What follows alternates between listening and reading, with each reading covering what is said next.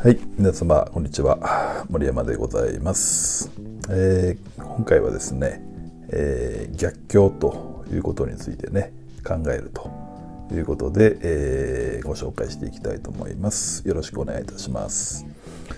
えまああの今ねこういうご時世っていうかあ経済状況ですからまあ捉え方によってはね逆境というかなかなか苦しい状況だと思うんですよね。でもちろん内容にもよるんですけども、まあ、逆境かどうかっていうのはね、えーまあ、ご自身で決めていくもの捉え方の問題って部分もあると思うんですけど、まあ、その世の中がね、えー景気がいいとか不景気だとかそれって全部人間の心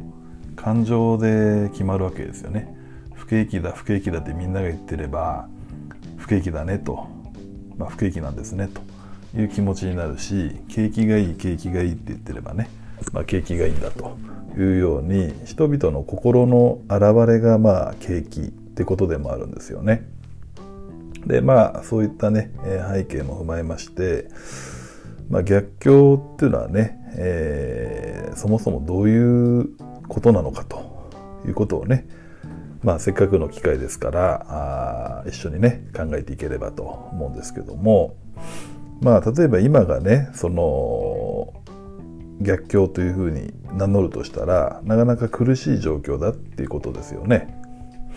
でそれはあなんでそういう苦しい状況になったのかっていうことなんですけどもちろんその外部の環境とか影響もね、まあ、あるとは思いますけども、まあ、根本的にはですね、えー過去ですね過去の自分から現在の自分がいますね過去の自分から現在の自分が生み出したことで起こる現象なわけですよね。ちょっと難しいですかね。過去の自分がいてそして現在の自分がいますね今。その過去から現在に至るまでのご自身の考え方や行動があって今があるわけなんですけどもそれによってね、え生み出した、えー答えが今なわけですよね。なので過去から現在の自分が生み出したことで起こる現象が今の逆境だっていうことなんです。伝わってますかね？なので自分自身でやってきた行動の結果が今なんでですからそれが逆境だっていうことなんですね。なので逆境をま乗り越えるということにおきましては、まあ、未来のね新しい自分を生み出していくことっていうふうになるわけですよね。大丈夫ですかね、えー逆境を乗り越えるには未来のね新しい自分を生み出していくことを考えていかないと逆境っていうのはなかなか乗り越えられないとその現過去から現在の自分が生み出した状況が今だから未来の自分を新しく生み出していかないとその状況環境は変わりませんよねっていう、まあ、イメージですね。まあ別の言い方をしますとね今の自分から脱することなんですよね。別の言い方をしますとね今の自分から脱する今の自分から殻を破るっていうことです。ね、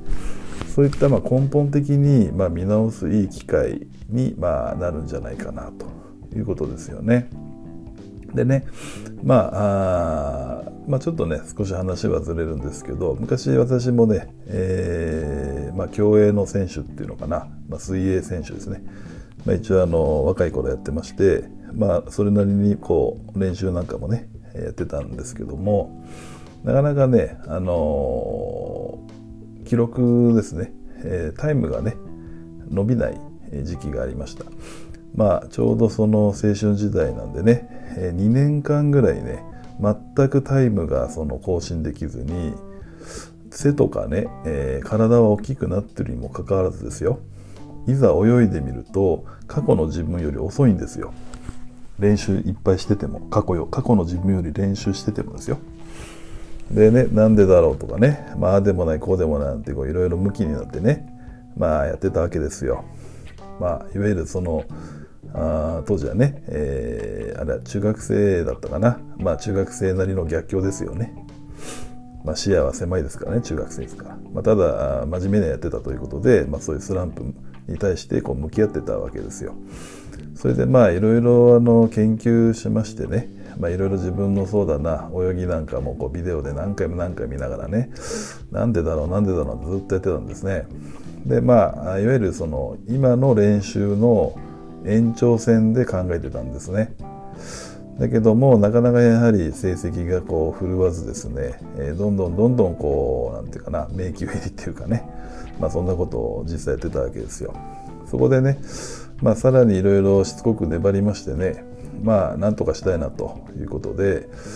まあ思い切ってね練習方法を根本的に見直してやろうじゃないかと結構勇気がいるんですねこの練習を変えていくっていうのは。もちろんあの当時はコーチのね、え、指導もあるわけですけども、まあ、自分からね、まあ、こういうことで、え、こういうふうに変えていきたいという、まあ、もちろんあ許可をいただくっていう形に、まあ、昭和ですからね昭和スタイルですから、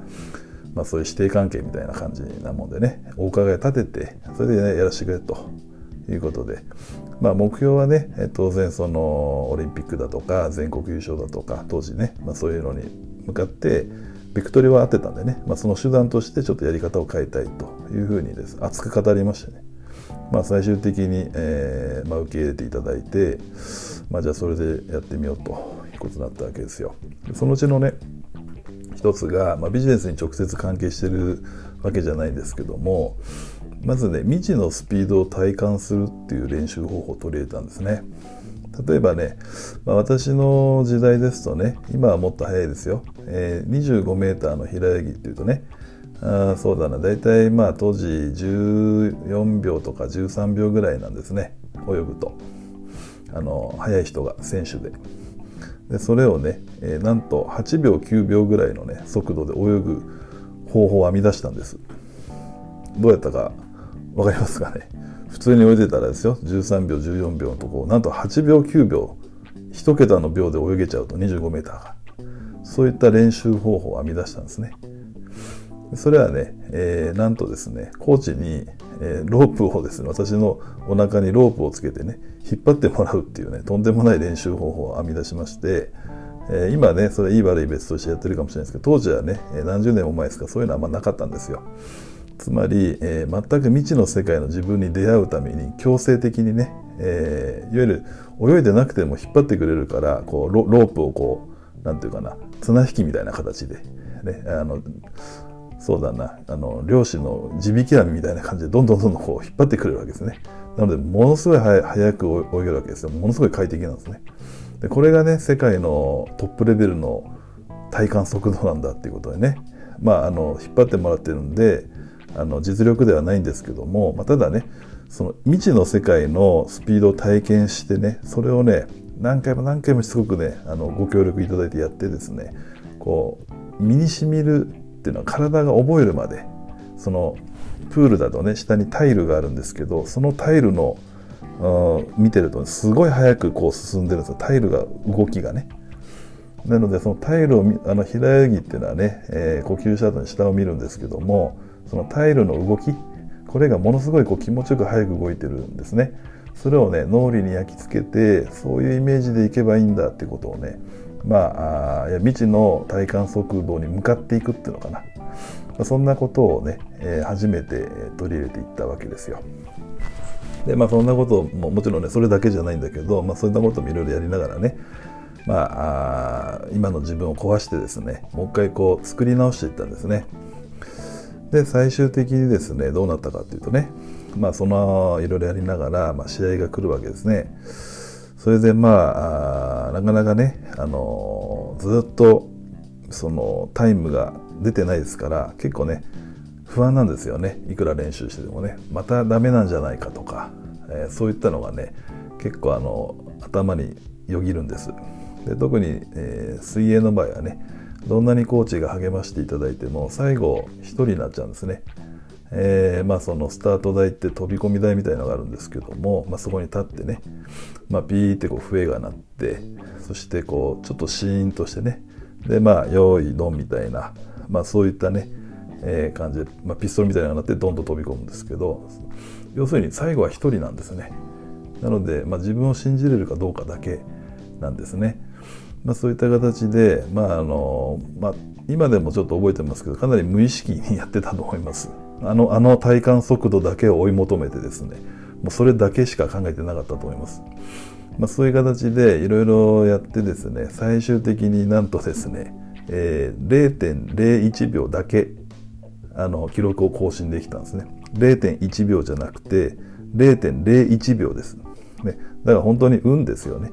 まあ、たまたま記録更新できたと。いうまあふうに、あのー、感じても、まあ、全然驚けないです。0.1秒じゃなくて0.01ですから100分の1秒ですからね。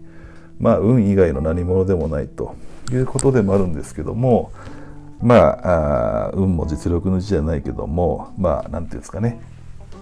まあたまたまあまあ、神様が見てたなみたいなねことで、えー、まあ、どっちにしてもですね、まあ、自分の中では、えー、